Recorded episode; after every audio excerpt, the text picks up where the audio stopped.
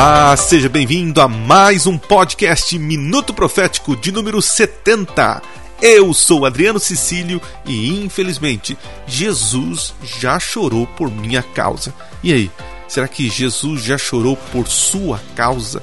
Por causa de você, pelo aquilo que você fez?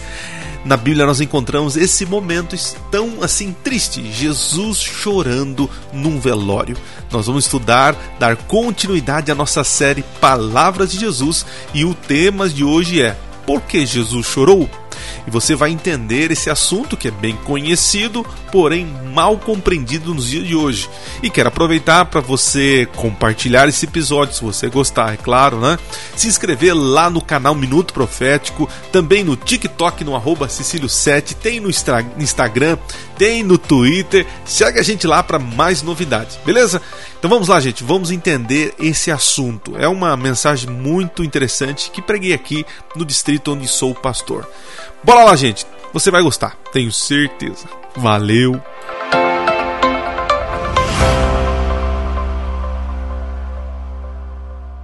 Muito bem. Capítulo 11, verso 1 diz assim na minha versão: Estava enfermo Lázaro de Betânia, da aldeia de Maria e de sua irmã Marta.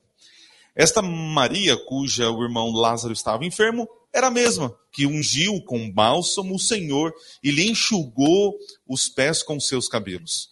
Mandaram, pois, as irmãs de Lázaro dizer a Jesus: Senhor, está enfermo aquele a quem amas. Ao receber a notícia, disse Jesus: Esta enfermidade é, não é para a morte, e sim para a glória de Deus, a fim de que o Filho de Deus seja por ela glorificado. Ora, amava Jesus a Marta e a sua irmã e a Lázaro. Quando, pois, ou, quando, pois soube que Lázaro estava doente, ainda é, se demorou dois dias no lugar onde estava. Depois, disse aos seus discípulos: Vamos outra vez para a Judéia. Disse-lhe é, os discípulos: Mestre, ainda agora os judeus procuravam apedrejar-te e voltas para lá? Respondeu Jesus: não são doze as horas do dia? Se alguém andar de dia, não tropeça, porque vê a luz deste mundo. Mas se andar de noite, tropeça, porque nele não há luz. Isto dizia, e depois ele acrescentou: Nosso amigo Lázaro adormeceu, mas vou para despertá-lo. Disseram-lhe, pois, os discípulos: Senhor, se dormes, estarás salvo. E Jesus, porém, falara com respeito à morte de Lázaro mas eles supunham que tivesse falado a respeito do sono. É, então Jesus lhe disse claramente: Lázaro morreu. E por vossa causa me alegro de que lá não estivesse, para que possais crer. Vamos ter com ele. Então Tomé, chamado Dídimo ou Gêmeo, tá? Disse aos discípulos: Vamos também nós para lá e morreremos com ele.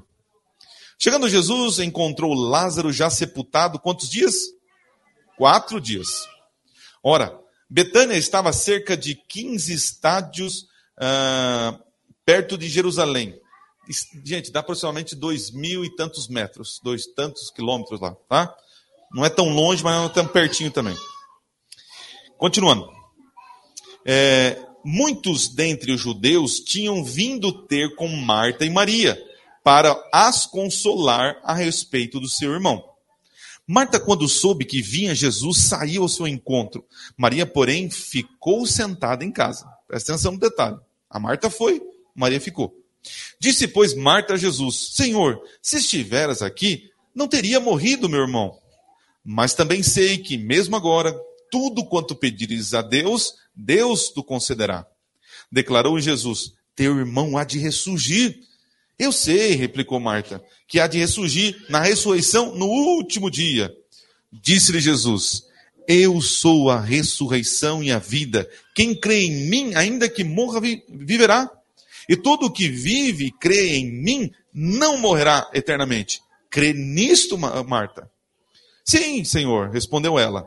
Eu tenho crido que tu és o Cristo, o Filho de Deus, e que devia vir ao mundo.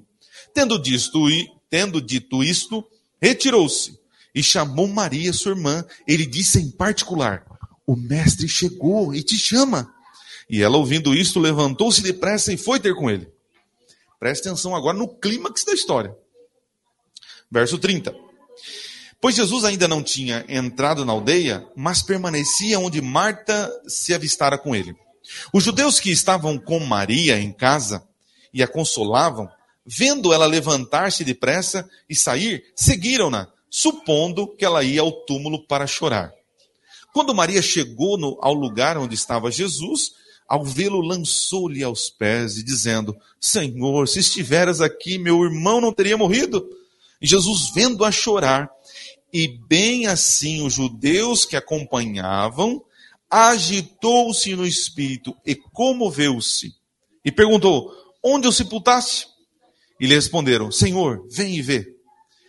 Jesus chorou. Então disseram os judeus: Vede quanto amava. Mas alguns objetaram: Não podia ele que abriu os olhos ao cego fazer que este não morresse? Jesus, agitando-se novamente em si mesmo, encaminhou-se para o túmulo. Era este uma gruta e cuja entrada tinha posto uma pedra. Então ordenou Jesus: Tirai a pedra. Disse-lhe Marta, a irmã do morto: Senhor, já cheira mal, porque já é de quatro dias. Respondeu-lhe Jesus: Não te disse eu que se creres verás a glória de Deus? Tiraram então a pedra. E Jesus, levantando os olhos para o céu, disse: Pai, graças te dou porque me ouviste. Aliás, eu sabia que sempre me ouves, mas assim falei por causa da multidão presente, para que creiam que tu me enviaste. Guarde esta frase.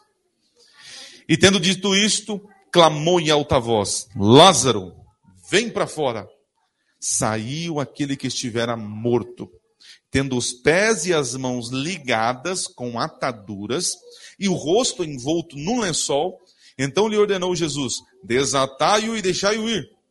Muitos, pois, dentre os judeus que tinham vindo visitar Maria, vendo o que fizera Jesus, creram nele. Creram nele. Outros, porém, foram para ter com os fariseus e lhe contaram os feitos que Jesus realizara. Muito bem. Vamos então estudar ponto por ponto da história aí. Que história? Nós não temos tempo para ir nos todos os detalhes, mas eu vou construir aqui um quadro, tá? Uma imagem para que você entenda a história e tire lições preciosas para a tua vida. OK? Muito bem. Vamos começar então do verso 1 ao verso 5 que nós lemos. Ali já no comecinho, João, o, o escritor, ele, ele dá uma ênfase numa palavrinha. Sabe qual palavrinha que é? Amor. Porque ele diz assim: Jesus amava Marta, Maria e Lázaro. E Marta Maria e Lázaro amava quem? Jesus. Interessante isso. O discípulo amado, que assim é chamado João, ele é o, o evangelista que mais utiliza a palavra amor. E quando João escreveu esse texto que você está lendo, ele tinha cerca de 96 a 97 anos de vida. Era um senhorzinho de idade, com um coraçãozinho já cansado, mas cheio de amor. É um senhorzinho escrevendo esse relato. Ah? Então, é, ele começa a história introduzindo o amor que Jesus tinha para com esta família. Ah? Outra coisa que você tem que ver, que no comecinho Jesus fala assim, e, e, Maria, Maria é aquela que fez o quê? Lembra a história? Pegou um, um, um perfume caro, né? Quebrou aos pés de Jesus e depois enxugou com os cabelos. Esse episódio acontece no capítulo 12. Então, vocês têm que entender que João está escrevendo a história já conhecendo o episódio de Maria. E que Maria era conhecido por todos por ter feito isso. Então é interessante, ele começa o capítulo 11 falando assim: ah, e Maria é aquela que fez isso, mas ele só vai contar essa história no capítulo 12. Então o que, que nós entendemos aqui? Que Maria era alguém muito conhecida por esses acontecimentos, tanto pela ressurreição do irmão Lázaro, mas também que ela lavou os pés de Jesus e enxugou com o cabelo. E por que ela fez isso? No capítulo 12 diz porque ela tinha gratidão no coração por ele ter ressuscitado o irmão e ter ajudado ela em seus pecados. Ah? Então, aqui é muito, é muito forte dizer, é, o texto diz que havia um amor entre Jesus e essa família. Ah? Outra coisa que a gente tem que entender aqui, que é, Marta e Maria também era conhecida porque era uma família que recebeu Jesus em outro momento. Lembra que Jesus chega com os discípulos, e aí todo mundo vai, senta na sala e começa a conversar com Jesus, e lá está Maria sentadinha. E a Marta está fazendo o que na cozinha? Está lá, preparando a comida, né? Preparando a casa tal. E aí a Marta olha e vê a irmã dela sentada. É folgada, rapaz. Eu tentando aqui dar comida para todo mundo, e ela aqui. E ela dá um grito: Senhor, não, o senhor não se incomoda, mas fala para Maria vir me ajudar. Fala, ah, Maria, é, Marta, Marta, Maria escolheu o melhor lugar. Porque veja, tem momentos e momentos para a gente cuidar das nossas coisas, mas quando o Rei da Glória está em casa, não existe competição de atenção. A atenção é toda para Ele. Quando nós nos reunimos para buscar o Senhor, qual é a nossa única atenção? O Senhor. Ok? Então não ligue para o barulho lá. Isenta, deleta, tá bom? Deixa a molecada ser feliz lá. Fica aqui comigo. Ah? Muito bem. Agora, do, o verso 6. Chega a notícia. Olha, aquele amigo que o senhor ama, o Lázaro, está dodói, está doente. E Jesus então recebe né, a notícia e fala assim: essa doença é para a glória do Pai. E o Filho será glorificado, né? Veja, nem tudo, presta atenção que eu vou dizer, nem tudo que acontece na nossa vida é vontade de Deus. Entenda o que eu vou dizer. Deus pode até permitir que aconteça, mas não é vontade de Deus. Quer ver um exemplo? Você já foi num funeral, tá lá chorando o povo, aí vem alguém para consolar o viúva, viúva, sei lá, fala, ah, fique em paz, foi a vontade de Deus. Deus nunca quis que seus filhos morressem. Entenda isso. Mas nessa história havia um dedo divino. Porque essa história mudaria o rumo da história do próprio Cristo. Vocês vão entender por quê. Mas, pode abaixar um pouquinho isso, abaixa um pouquinho. É, Deus permite que as coisas aconteçam, é verdade. Uma folha do, do da árvore não cai, um fio de cabelo seu não cai, de alguns, né? Tem uns que nem tem, né? Tem uns que nem tem cabelo. Mas Deus permite que caia os fios. Mas nem tudo é a vontade de Deus, porque Deus permite que você tome as suas decisões. Mas na, no caso da enfermidade, dá-se a entender que havia o dedo divino, por, por um propósito maior. Quer ver um exemplo? Quem já leu a história de Jó? Aquilo era vontade de Deus, sim ou não? Era vontade. Aquilo era vontade. Mas tem outras coisas que acontecem que não era vontade de Deus, foi escolhas humanas. Tá bom? Muito bem. Sim, alguém lembra do amor? Ah, não, beleza. Continuando aqui. Ah, quando Jesus ouve a mensagem, a notícia, ele não fala assim: puxa vida, gente, vamos largar tudo aqui e vamos lá para um Lázaro. Jesus faz isso? Não. E aqui tem uma coisa que a gente precisa gravar na mente e no coração. Ó, você pode pedir as coisas para Deus. A mensagem vai chegar para Deus. Vai chegar. Ah? Só que entenda uma coisa. Deus, ele pode até demorar em te responder, na sua perspectiva, mas na perspectiva dele, ele nunca se atrasa. De, Jesus tinha um momento certo para ir no vilarejo. E não à toa que Jesus chegou na hora certa. Para a maioria, ele estava o quê? Atrasado. Está demorando. Baixa um pouco o meu volume, tá? Pode baixar, tá dando é. Então veja, Jesus ele pode até demorar na sua perspectiva, mas ele não se atrasa. Fique tranquilo. Então, Deus sabe. E aqui a gente lembra das lições passadas que nós falamos aqui na noite, né? Porque o milagre não acontece quando, onde, como você quer. Mas é como, quando e onde Deus quer. Entenderam? Muito bem. Continuando o texto. Agora nós vamos pro, a partir do verso 7. Depois de dois dias, Jesus fala assim: gente, vamos lá para a Judéia, vamos lá para Betânia. Né? Se vocês, é, se vocês lerem os, versos, os capítulos anteriores do capítulo 11, você vai encontrar Jesus discutindo com os fariseus em praça pública, lá em Jerusalém, na região ali. Né? E os fariseus, mas quem é você? Quem você pensa que você é? E Jesus fala assim: Antes de Abraão, eu sou. E se vocês não crerem que eu sou, morrereis em vossos pecados. A galera pirou quando ele falou isso. Os fariseus pegaram pedra e falaram: agora eu mato ele, porque isso é blasfêmia. Por que blasfêmia? Na visão dos fariseus, Jesus estava dizendo que ele existia antes de Abraão. E que se, gente, se, eles não acreditassem nisso, eles morreriam nos pecados deles. Ou seja, Jesus estava declarando para a multidão que ele era quem? Deus. Deus. E na cabeça de um fariseu, um homem, se declarar Deus, isso é o quê? Blasfêmia. E isso é passível do quê? Morte, apedrejamento. E teve uma confusão. O pessoal pegou em pé dos discípulos tentando proteger Jesus, aquela coisa toda, e Jesus sumiu, escapou. E eles, ó, da Judéia, vazaram. Aí tão longe da Judéia, chega a notícia: ó, oh, Lázaro do lado ali em Judéia, na Betânia, tá, tá doente. Aí quando Jesus falou assim, gente, já deu dois dias, bora lá de novo. Aí um deles falou, que isso, senhor? Peraí, a gente saiu fugido de lá. Se o senhor vai para lá, vai morrer. Aqui tem uma coisa bonita, né? Jesus não se importa com o que acontece com ele, mas com acontece com seus filhos. O fato de Jesus atender o pedido e ir até Lázaro eu posso dizer que acelerou o processo e o tempo da morte de Jesus. Porque Jesus podia ter ficado tranquilinho longe de Judéia. Mas quando ele vai para lá e faz o que ele fez, chama atenção mais ainda do sinédrio, que agora fica de olho nele e procura alguém dos discípulos para o trair. Ok? Entenderam isso? Jesus não se preocupa com ele, se preocupou com o seu. Aí você vai entender porque eles falam.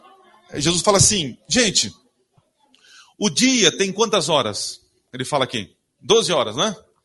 E durante o dia tem o quê? A luz do sol. Então a gente trabalha enquanto a luz do sol. Quando chega a noite, não dá para trabalhar. Jesus estava dizendo sobre o seu ministério, que não era o momento de parar, era, era momento de trabalhar. E Jesus precisava trabalhar. E ele precisava salvar Lázaro. Ok? E aí o Dídimo, ou o Tomé, lembra do Tomé? E a gente muitas vezes só lembra de Tomé como aquele cara incrédulo, né? Que falou assim: ah, não creio que Jesus ressuscitou, não. E aí Jesus aparece para ele e fala aqui: Tomé, toca nas feridas. E Tomé, então, quando toca nas feridas, que vê realmente que é o Cristo ressuscitado, o que, que Tomé fala? Quem lembra? Deus meu e Senhor. Ele então ele, ele faz a maior declaração da divindade de Jesus, está na boca de Tomé. Mas aqui ele fala assim: tá bom, Senhor, bora lá, gente, morrer com ele. Olha só, vamos para lá morrer então. Se é para morrer, vamos lá morrer então. Então aqui Tomé demonstra fidelidade ao mestre, companheirismo. Tá bom, senhor, você quer voltar para lá? Eu vou com você. Se for morrer, a gente morre. Muito bem, estão entendendo? Vocês estão criando a imagem na cabeça, né? Agora vocês têm que criar uma outra imagem. É Jesus chegando no vilarejo. Isso é a partir do verso é, 17 ali, ó. É, 17, isso. Eu falei do 7 ao 16, agora eu vou falar sobre o verso 17 em diante. O texto diz que quando Jesus chega no vilarejo, ali em Betânia, ele vê vários judeus que vieram da onde? De Jerusalém. O funeral daquele tempo era diferente do nosso. O nosso funeral, no máximo aqui no Brasil, quantos dias a gente fica velando um corpo? No máximo. Um dia, 24 horas ao máximo. E depois que acabou o funeral, vai para o cemitério, enterrou, cada um para o seu canto. Naquela região, no Oriente Médio, não é bem assim. Apesar de fazer o funeral, o enterro, depois havia dias que as pessoas ficavam em luto em luto. Ok? Agora que interessante.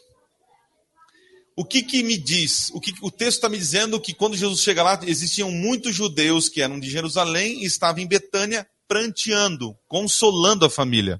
Ah? Isso me diz uma coisa. O que, que me diz? Me diz que esse enterro era de uma família rica. Como assim, pastor? Vou te dar os detalhes. Na tradição judaica diz o seguinte: que no mínimo, quando num funeral de um judeu precisa ter, no mínimo, dois flautistas para tocar e uma carpideira. Alguém sabe o que é uma carpideira? Não é carpineira, ou, car, é carpideira. Alguém sabe? Ó, aqui, ó. Sabe? Vamos sabe. Carpideira. Existe em alguns lugares no Nordeste, bem lá no Norte, aí, alguns lugares ainda que existe isso. O que é uma carpideira? É uma mulher profissional que vai no funeral para fazer o quê? Ah, ele era tão querido. e ela chora. É uma profissional do choro, a carpideira. É, o, o, a tradição dizia que tinha que ter dois flautistas no mínimo e uma carpideira profissional. Mas, mas, mas a família já não chorava? Chorava. Mas era humilhante um homem chorar. Por isso que os homens não choravam e pranteavam no túmulo, no velório. Eles tinham que dar oportunidade para as mulheres. E eles pagavam para as mulheres. Homem não chora, essa tradição já vem de longa. Eu choro, viu? Eu sou homem e choro até umas horas. Eu, esse negócio de. É, tocou aqui, eu choro que nem marica. Choro mesmo. Mas naquele tempo, um judeu chorar não é não, em público, não pode. Então se contratava mulheres para chorar. No mínimo quantas? Uma carpideira. Só que no texto, e o que está mostrando para nós, que primeiro, era uma família muito querida, mas também era uma família de poder aquisitivo alto. Isso explica porque Maria tinha um perfume caríssimo e que quebrou os pés de Jesus. Então, ali, quando Jesus chega, ele vê um monte de judeu e um monte de carpideiro. tá chorando, tá trabalhando, né? Esse é o ambiente. Ah, Jesus chega na aldeia e já vê esse movimento de gente chorando, alguns chorando verdadeiramente, mas uma grande parte o quê? Sendo paga. Imagina a situação. Ah? E quando ele chega, gente, guardem todas essas informações, tá? E ele chega então, vê essa cena, agora o encontro com Marta, a partir do verso 20, que nós lemos. Diz que Jesus está lá, de repente chega Marta, e Marta vai fazer as declarações de fé dela. Duas frases que ela falou que demonstra fé no Salvador. Quem lembra? Qual foi a primeira frase que ele falou? Se o Senhor tiver, não, eh, tivesse vindo, o meu irmão não teria morrido. E aí ela fala assim, é, a segunda frase. Mas eu sei que tudo que o Senhor pedir, Deus vai fazer. Olha que mulher de fé. Aí Jesus faz uma declaração maravilhosa de poder, né? Jesus diz o seguinte: ele fala assim, ó. É, Marta, Lázaro irá ressurgir. Aí ela fala o quê? Ah, Senhor, eu sei que no último dia ele vai ressuscitar. Aí Jesus fala assim, ele solta uma frase linda, né? Está no verso, quem quiser olhar, está no verso, é, 20, é, verso 25 e 26. Jesus fala assim: Então Jesus disse: Eu sou a ressurreição e a vida. Quem crê em mim viverá, mesmo depois de morrer. Quem crê em mim jamais morrerá. Você crê nisto, Marta? E aí a Marta responde de novo: Sim, Senhor, eu sei, eu creio. Mas aí acontece uma coisa muito distoante. Jesus fala assim: Eu sou a ressurreição e a vida. Isso aqui merece um parênteses aqui, tá, gente? Amanhã, amanhã alguém vai trabalhar? Alguém vai trabalhar amanhã? Um ou dois aí, né? Ah, tá, então. Então o pessoal vai dormir até tarde. Então deixa eu abrir esse parênteses aqui. Quando Jesus diz, eu sou a ressurreição e a vida, ele está dizendo que eu sou o efeito da ressurreição. Jesus não está dizendo que, é, é que ele, ele, tem poder sobre a vida. Vocês estão entendendo? Quando ele fala assim, eu sou a ressurreição, é mesmo quando ele fala assim, eu sou o pão da vida. Eu sou a água da vida, eu sou a luz da vida. Ele é a razão da existência da vida. Quando ele fala, eu sou a ressurreição e vida. Muito bem. Quando ela ouve isso, ela fala: Sim, Senhor. Só que ela faz algo absurdo. Ela, ela fala assim: Senhor, eu creio. Mas aí ela larga Jesus e vai para onde?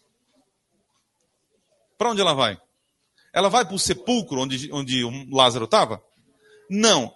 Ela fala, Senhor, eu creio, mas espera aí, sai correndo. Aí Jesus hum, saiu. Aí onde ela vai? Vai na casa onde estava quem? A Maria. E lá como estava o clima? Mônica chorando, né? Aí ela chega para não causar tumulto, diz o texto que ela chega em particular para Maria e fala o quê? Ó, oh, o mestre está aí e ele está te chamando. Ela fala tão no ouvidinho de Maria que a Maria então sai correndo. E as pessoas que estão lá sendo pagas para chorar perto da Maria, para mostrar serviço, né? Quando vê que Maria sai correndo, eles pensam o quê? Olha, tadinha, vai lá no sepulcro chorar. Vamos lá chorar no sepulcro. Eles vão atrás. Mas eu quero voltar um pouquinho antes. Se Maria acreditasse mesmo que Jesus é a ressurreição da vida, sabe o que Maria, eh, Marta deveria ter feito? Não corrido chamar Maria. Ter feito assim: Ah, senhor, você vai ressuscitar então, meu irmão? Vem cá. Vamos lá no sepulcro. Você falou que é a ressurreição a vida. Eu creio. Então vamos lá no sepulcro. Mas ela não faz isso. Ela vai para onde? Vai chamar a irmã em particular ainda, para não, não tumultuar o negócio. Perceba que Marta sempre está preocupada com o ambiente. Ela está preocupada com as coisas. Lembra da outra história que ela recebe Jesus e está preocupada com o ambiente, com as coisas? Marta está preocupada em não causar tumulto no velório ela diz pra boca pra, da boca para fora que crê que Jesus ressuscita. Mas quando que Jesus vai ressuscitar ele, segundo a visão de Marta? No fim. Então olha aqui, prega comigo aqui. Assim como Marta, muitos de nós temos fé em Deus, mas temos fé que Deus vai fazer as coisas no futuro e não no presente. Quer ver uma coisa? Quando você vai falar de Jesus para alguém, você chega para ele e fala assim: Olha, você está sofrendo, mas ó, aceita Jesus, que lá no céu não vai ter isso. Ó, aceita Jesus, que a sua vida vai mudar. Ó, faz isso que você terá alguma coisa. Nós muitas vezes, nós professamos fé no futuro, mas não presente. E Jesus está gritando aqui para Marta: Eu sou todo-poderoso hoje e também amanhã. Vocês estão entendendo nisso? A Marta acreditava em Jesus, é verdade. Mas ela acreditava que Jesus não se importava aqui e agora, mas que lá no futuro, sim. Então, fica aqui uma mensagem para você. Deus é poderoso para agir hoje na tua vida. E também amanhã. Ok? Muito bem. Aí, vamos continuar. Ela fala para Maria, Maria sai correndo, as carpideiras vão tudo atrás. E aí, quando ela vê Jesus, né? Aí, agora, a partir do verso 28, ela se joga aos pés. E Maria vai repetir as mesmas coisas de Marta. Diz o seguinte: é, Maria repete e diz o seguinte: Senhor, se estivesse aqui, o meu irmão não teria? Agora cá entre nós. Essas duas frases das duas irmãs dá a entender que quem é culpado por Lázaro ter morrido? E não é assim que acontece na nossa vida? Acontece as coisas, quem a gente culpa? Foi a vontade de Deus, ó. Ele morreu, mas é a vontade de Deus. Ah, você perdeu o trabalho? É a vontade de Deus. Você está chorando, tá? é a vontade de Deus. Então, a gente tem a tendência de culpar a Deus pelas coisas que acontecem. E esse texto está dizendo para nós que não é bem assim. Não é bem assim. Agora nós chegamos no topo, no clímax da história, tá? Nós vamos descer a ladeira, mas estamos no topo. Vamos lá então. Agora se concentre aqui. Vamos ler o verso 33. Eu vou, ó, vocês perceberam que hoje eu estou com duas Bíblias aqui, vocês vão, vão entender o porquê. A versão que eu li para vocês, que nós lemos, é a revista e atualizada, né? É uma versão muito boa, literalista da Bíblia, tá? Leia comigo o verso 33 em diante. Talvez seja a mesma versão que você está lendo aí, tá? Diz assim, ó. Jesus vendo-a chorar, no caso Maria, né? E bem assim os judeus que o acompanhavam, olha o que diz o texto. Na minha versão, diz assim, ó: Agitou-se no espírito e comoveu-se. Bonito, né? Jesus viu as pessoas chorando, Maria, que ele tanto ama, chorando. Aí diz o texto: E Jesus então agitou-se no espírito e comoveu-se. E aí então Jesus fala assim: Aonde sepultaram? E, Jesus, e aí falam assim: Vem aqui, Senhor, vem e vejam. Aí no verso 35 diz o quê? Jesus chorou. Vamos lá. Por que Jesus chorou? Parece claro no texto. Quando você lê, parece que Jesus chegou lá, aquele monte de choradeira, aquela coisa toda. Jesus vendo Maria chorar, todo mundo chorando. Aí Jesus é comovido, se emociona, então chora. É o que parece. É o que parece. Mas aí, é, isso para mim soa estranho. E eu fui buscar outras possíveis traduções das palavrinhas que aparecem ali: o, o agitar-se em espírito e comover. E aí, gente, eu tive uma surpresa, né? A palavra grega ali, ela não está falando sobre sentimento. Sentimento no sentido de emoção. Esta versão aqui é a versão nova transformadora. Ela é bem recente. É uma versão que eu indico para você estudar a Bíblia com ela, tá? Somente para suas meditações. Nesta versão, eu encontrei uma maneira bem mais literal ao texto. E diz, olha, perceba a diferença. Vou ler de novo aqui, ó. Na versão que talvez você tenha, tá assim, ó. E Jesus, vendo ele chorar, ah, ela chorar tal, agitou-se no espírito e comoveu-se. Quem tem essa versão? Levanta a mão. Quem tem? Acho que é a maioria de nós. Agora, olha que outra versão. Diz assim, ó. É, nessa outra versão diz assim, ó. Quando Jesus viu Maria chorar e o povo também, sentiu profunda indignação e grande angústia. É diferente, não é? Muito diferente. Muito. Deixa eu abrir um outro parênteses aqui. Eu cheguei a essa conclusão, não foi porque eu fui lá apenas e li no grego, né? Graças a Deus eu, eu domino um pouco o grego e o hebraico. Mas eu fui num comentário de uma escritora adventista chamada Ellen White. Ah, nós, adventistas, cremos que ela foi inspirada por Deus e aceitamos ela como ah, ela foi dotada de dom de profecia. Quando eu fui no livro é, Desejado de Todas as Nações, no capítulo 58, uma mulher que não teve estudo, ela começa a discorrer sobre esse assunto e ela chega à mesma conclusão de alguém que saberia o, o hebraico, o, o grego original. Ela diz assim: Jesus não foi levado de emoção por ver as pessoas chorar. Jesus não teve um sentimento por tabela, mas Jesus ficou angustiado e indignado por uma coisa. O que, que Jesus viu naquele povo? Falta de fé. Percebam que toda essa história está circulando dentro de fé. Fé. Lembra que Jesus fala assim para os discípulos? Eu louvo a Deus porque eu não estava lá junto com vocês.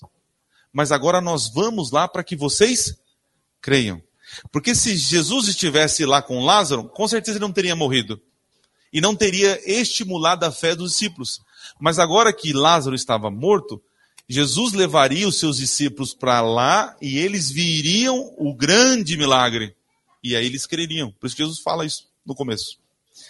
Toda essa história está girando em torno da descrença de que Jesus é o Messias e ele é todo poderoso. Quando Jesus olhou aquelas carpideiras, as pessoas chorando, e Jesus falando assim: Eu vou ressuscitar Lázaro. A Marta, tá bom, senhor, no último dia, mas olha, tá triste. Se o senhor tivesse vindo, Aí vem Maria com a mesma historinha. Aí Jesus fala assim, interessante, né? Que diz que quando ele se indigna, indigna, né? Se indigna e sente angústia, ele solta uma palavra aí, não sei se vocês perceberam. Aonde está o corpo? Vocês repararam isso no texto? Ele fala, aonde está o corpo? Fala, onde está isso? Eu não estou aguentando mais isso. É muita incredulidade. Aí Jesus fala assim, então tá, vem, vem ver. Aí Jesus vai lá. Agora nós chegamos, nós estamos descendo agora. Presta atenção, hein? Jesus então chega lá e diz o texto que. Ah, tem mais outro detalhe. Quando Jesus chora, olha o que acontece, verso 37. Mas alguns objetaram, ou, em outras palavras, é, cutucaram ou desdenharam. E o que, que eles fizeram? Falaram assim, ó, verso 36. Então disseram os judeus: Vê, é, vede quanto amavam, verso 36, né? Aí, mas alguns objetaram: Não podia ele que abriu os olhos do cego fazer este não morrer? Olha só, os judeus estão ali. Ué, não amava tanto? Tá vendo como o culpado da história é quem? Jesus? Aí outros vão falar assim, ó. É... Ah tá, o, o, verso 38 é, verso, perdão, é 38, diz assim, Jesus, olha a palavrinha que aparece ali, agitando-se o quê? Novamente. Ah, olha essa tradução aqui, ó. No verso 38, diz assim, ó. Ah, diz assim, ó. É, sentindo-se novamente indignado. Olha a diferença da tradução. Essa tradução que você tem, ela é um pouquinho romântica nesse texto. Veja, gente, não estou dizendo que uma Bíblia é melhor que a outra. Toda Bíblia ela é uma tradução. Então imagina o esforço do tradutor em traduzir as melhores palavras. Mas neste caso, ele não foi tão infeliz nessa tradução. Porque quando você lê, dá a entender que Jesus estava emocionado, porque todo mundo estava emocionado. Mas na verdade, Jesus estava o quê? Indignado. Foi, gente, não... Aí agora perceba. Onde está o corpo? Vem ver. Agora acompanhe comigo. Essa parte é fenomenal. Jesus chega então e dá a primeira ordem. Ele chega assim, ele olha lá o sepulcro e veja, ali aparece uma gruta. A palavrinha que aparece ali é gruta. Existe diferença entre sepulcro e gruta. Sepulcro no, normalmente é um lugar construído para colocar defunto. Gruta é um lugar natural, é um buraco natural que eles estavam aproveitando para quê? Para guardar corpos. Aqui tem um detalhe. Se fosse um sepulcro, já estaria tudo prontinho. Não é assim no cemitério? Você não vai lá, está tudo prontinho para receber? Mas dá a entender que naquela região havia uma gruta. Não estava preparado para receber defunto. Mas foi tão inesperada a morte de Lázaro que não tinha, e diz o texto, que havia uma gruta e colocaram o que para tampar? Olha o detalhe. Então quer dizer, imagine só, os marmoreiros estão trabalhando lá, chega o telefone da Marta. Gente, olha, meu irmão morreu. Nós vamos aproveitar aquela gruta perto de casa para colocar, o, colocar ele. Mas nós precisamos de uma pedra. Vocês podem fazer uma pedra? Mas qual o tamanho, dona, dona Marta? Olha, ali é mais ou menos dois, é mais ou menos isso, tá? 2,80 por 2.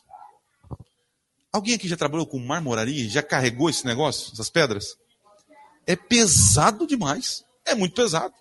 Agora imagina o pessoal da marmoraria de Betânia. Fala, gente, vamos fazer esse negócio aí.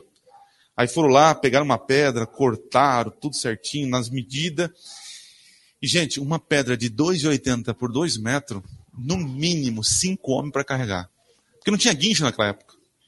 Agora o pessoal da marmoraria de Betânia, vai lá. Cinco homens. Aonde é para colocar? Ah, naquela gruta lá. A gente vai colocar o corpo lá. E eles vão lá e colocam o corpo. Colocam a pedra, né? já tinha colocado o corpo, tamparam. Um peso é, terrível. Agora chega Jesus do nada lá. E quem sabe o pessoal da marmoraria conhecia a Marta, estava ali também no funeral. Estava ali, chorando. Eu agora começo a imaginar com vocês a possibilidade. E Jesus chega assim e fala assim: tirai a pedra. Aí imagina o pessoal da marmoraria que colocou a pedra. Vai lá e tira você. Deu um trabalho para pôr essa pedra e agora quem chega aí, só porque é queridinho da família, tem que tirar essa pedra? Quem sabe Jesus ouve isso. Presta atenção no detalhe. Jesus falou assim: Ah, quem colocou a pedra aqui? Aí eu falei, falei é, é vocês? Então tá bom, não precisa tirar a pedra. Mas vamos combinar, vem cá. Aí coloca, Jesus coloca os cinco homens. Ó, vou fazer o seguinte: tá vendo ali a pedra? Eu vou regaçar minhas mangas. E eu, com uma força extraordinária, eu vou tirar a pedra com toda a força. Vou tirar a pedra, vou mover. Quando eu mover a pedra, vocês cinco ressuscitam morto. Pergunto: o que é mais fácil? Tirar a pedra ou ressuscitar um morto? Tirar a pedra, com certeza. Então vamos analisar aqui. Quando você. Presta atenção no detalhe. Jesus não foi lá e não tocou na pedra e tirou. Jesus não foi lá no sepulcro. Jesus ficou de longe e deu ordem. Ó, tirem a pedra. Aqui nós aprendemos muitas coisas, né? Algumas aplicações. Eu já vou fazer uma aqui. Para que o milagre aconteça, precisa da participação humana. Como assim, pastor? Deus não tem intenção de fazer milagres se não houver participação e presença humana. Vocês estão entendendo? Deus opera milagres em prol do ser humano. Se não tem presença humana, participação humana, para que milagre? Estão entendendo? Porque o milagre nada mais é do que a, a intervenção sobrenatural diante do natural.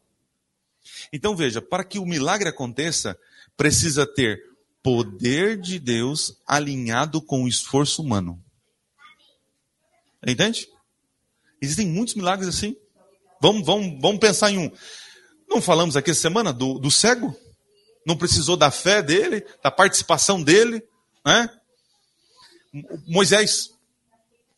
Moisés está fugindo, tá, saiu com um monte de gente, chega diante do Mar Vermelho, olha para trás os egípcios vindo, e ele fala: O que, que eu vou fazer? Como morrer aqui? Senhor, ajuda a gente, o que eu faço? E Deus fez assim: pirim, pim, e abriu o mar, foi assim que fez. Falou: Moisés, o que, que você tem na mão? Um cajado. Então marche, vai, você tem o um poder. E eu acredito que Moisés deu um passinho assim, ó. Quando ele fez isso, o que aconteceu com o mar?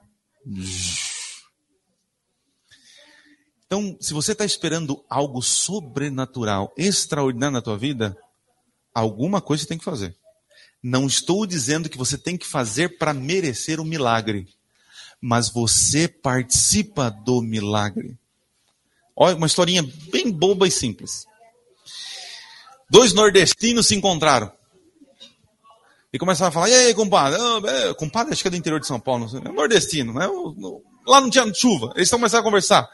Fala aí, como tá lá, compadre? Tá chovendo lá na sua terra? Não tá chovendo, não tá. Eles começaram a falar, não vem chuva. Aí falou, você crê em Deus? Eu creio. Então vamos fazer uma oração? Vamos fazer uma oração. Vamos pedir para Deus então derramar chuva. É uma historinha bem boba, mas vocês vão entender. Eles se ajoelharam lá e começaram, Senhor, derrama chuva, lá, orar, orar, orar, orar. Aí um levantou, pôs a mão no bolso, olhou para o céu, ficou olhando. Quando de repente ele olhou, o outro saiu correndo. Aí o cara, Oh, oh, quando você vai? Aí eu estou indo lá preparar a terra, porque vai vir chuva. Pergunto: quem Deus está disposto em fazer o um milagre? O que ficou olhando na morda da bezerra ali? Ou aquele que foi preparar a terra? Vocês estão entendendo? É assim que funciona. Ah, eu estou desempregado. Mas e aí, foi atrás de trabalho? Ah, eu estou tão assim, não sei, eu tá faltando, as pessoas não me contratam, mas você está se qualificando? Ah, não tem namorada, mas cara, vai cortar esse cabelo, dá uma ajeitada aí, né, mano? Dá ajuda também, né? Ajuda. Vocês estão entendendo? Não estou dizendo que nós fazemos para merecer o milagre, não é isso. Mas Deus utiliza o nosso esforço para que juntos o milagre aconteça. Estão entendendo? Porque merecer, eu não mereço nada, vocês também, ninguém merece nada. Mas quando Deus vê você dando um passo de fé, ele se movimenta. Porque Deus não moverá uma palha se você souber que você pode mover. Entendeu? Quer mudança na sua vida? Não se mexa. Quer que as coisas aconteçam? Tira a pedra. Agora qual pedra, Senhor? O que eu tenho que tirar? Você sabe. Você sabe. Ficar em casa se lamentando não vai resolver nada. Tem que sair. Ok? Muito bem. Essa é uma aplicação.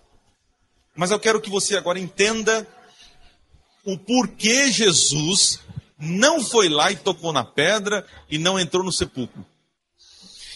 Havia uma tradição é, judaica, não sabemos se isso já é do primeiro século ou do segundo século, né?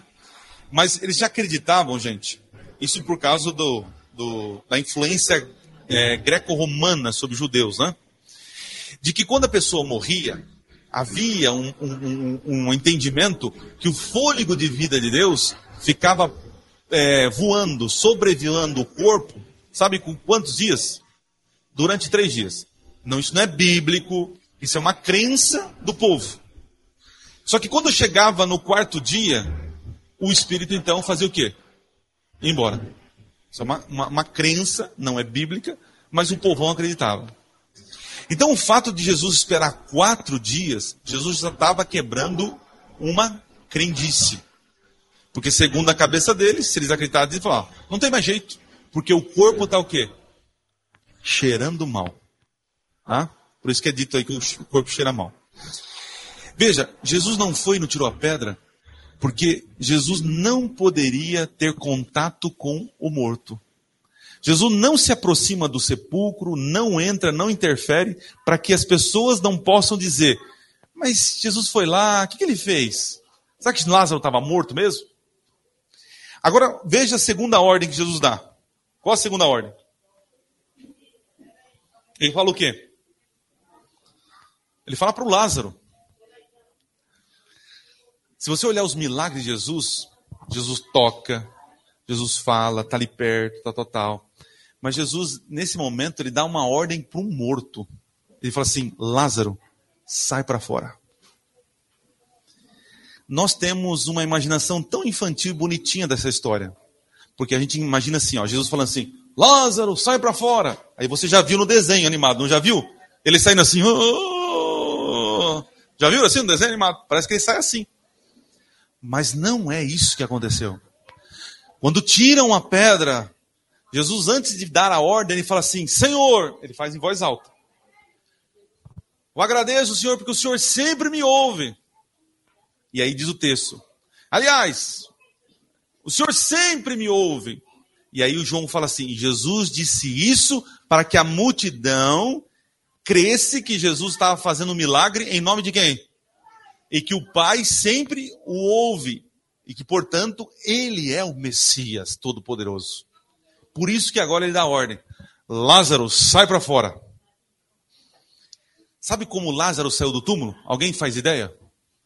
Não deem risada, mas foi mais ou menos assim, ó. É? Você olhou no texto? Ele sai assim, ó. Uma coisa ridícula. Por quê? Diz o texto que ele estava o quê? Amarrado os pés e as mãos. E tinha um lençol na cabeça, ele estava embalsamado, gente. Você acha que ele está assim? Uh, não saiu assim. Isso torna o milagre mais extraordinário ainda. Porque as pessoas viram, peraí, peraí, mas está morto, fedendo e está dando pulinho. E Jesus nem chega perto dele. Ele fala com o defunto, o defunto volta à vida. As pessoas que estão ali ficam admiradas, porque não tem como Jesus ter feito um truque de mágica, ir lá e manipulado os elementos. Jesus está longe, apenas falando. E a sua voz tem poder, porque a palavra de Deus, ela é poderosa. Deus falou e houve luz. Deus falou: "Levanta Lázaro". Levanta, Lázaro levantou. A palavra tem poder. E o Lázaro que estava ali fedendo, agora está lá. Não sei se continuou fedendo, mas enfim. Ele sai pulando. Agora a terceira ordem. Qual foi a terceira ordem? Jesus fala o quê? Vão lá, gente, ô gente, vai lá, desatar, desatar em ele e deixa ele o quê? Porque imagina, ele estava assim, ele tá aqui assim, ó. E por que Jesus não foi lá e falou, ô Lazarinho, olha, você, que bom, olha, vem cá. Jesus nem toca em Lázaro. Ele fala assim, vão vocês lá e tiram lá. Para que isso? Para que aquele povo que ainda tinha, pudesse tocar. Falou, ó, tiraram. Nossa, esse é o mesmo Lázaro que a gente colocou quatro dias atrás. Vocês estão entendendo?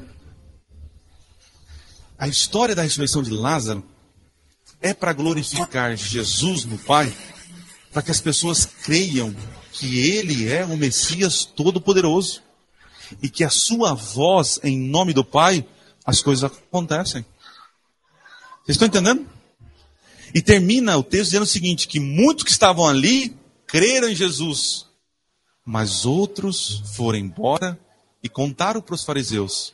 Você continuar lendo o texto vai dizer que os fariseus ficaram loucos com isso e começaram a planejar a morte de Jesus. Jesus, ao ir ressuscitar Lázaro, ele se comprometeu, comprometeu a vida dele.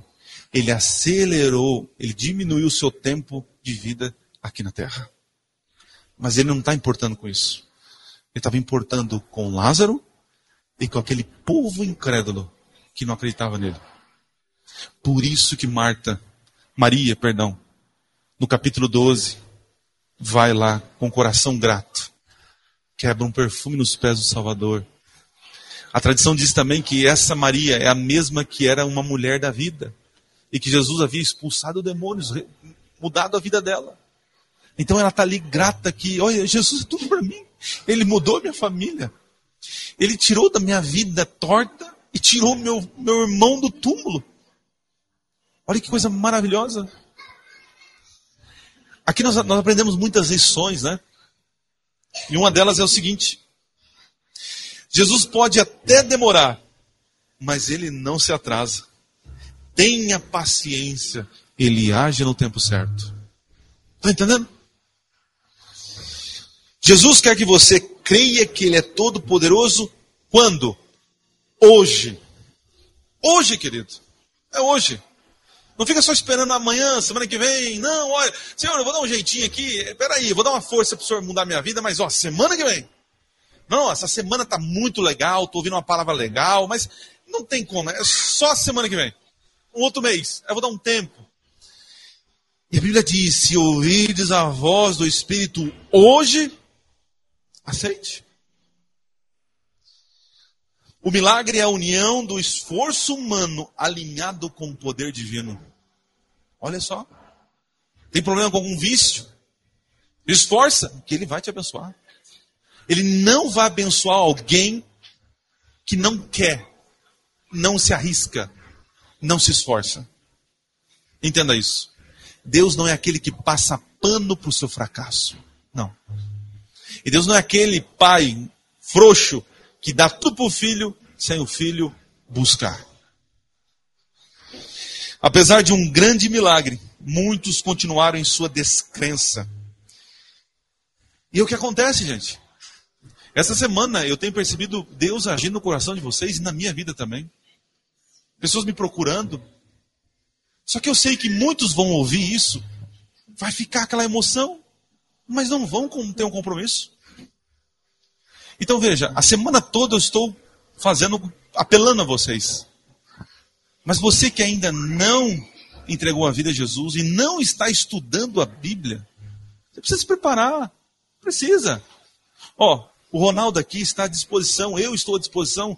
Se você ainda não está estudando a Bíblia para entender mais, para fazer uma entrega, Procure o Ronaldo, me procure, procure o Cleiton, o Kleber, o irmão João.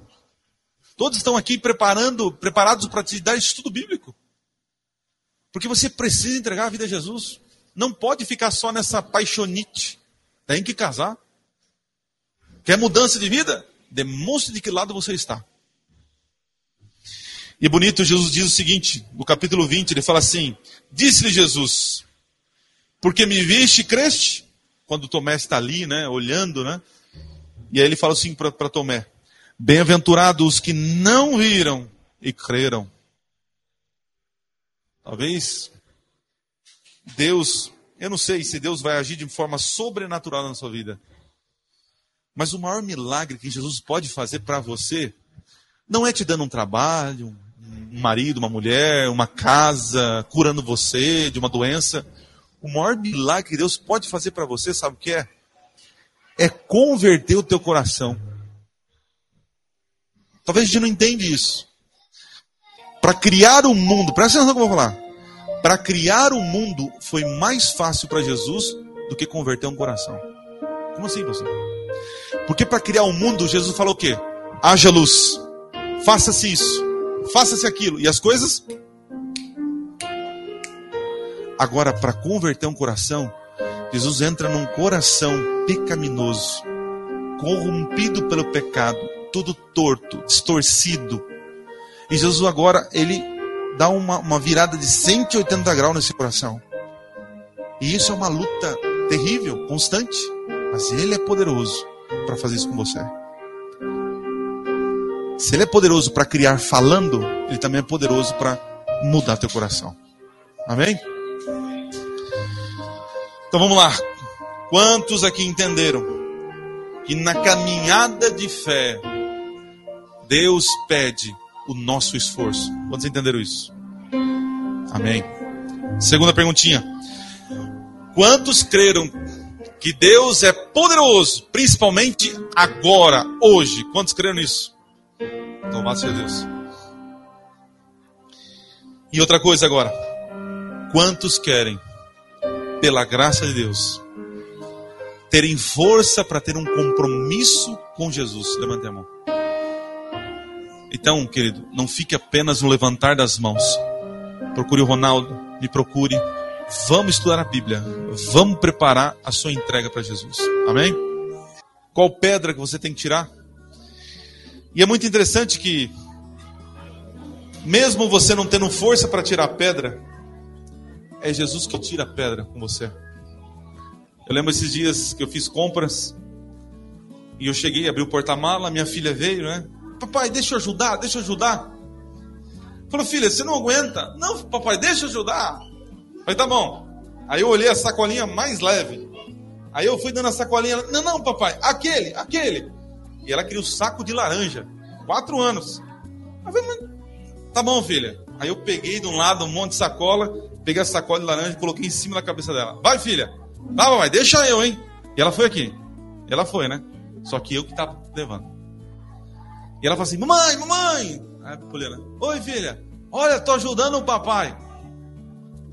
Mas ela não percebia que quem estava carregando a laranja era eu. Assim é Deus. Pede para ele. Você não tem força para tirar a pedra? Você pode só fazer assim, porque a força vai vir do Senhor. Mas ele precisa que você faça isso. Amém?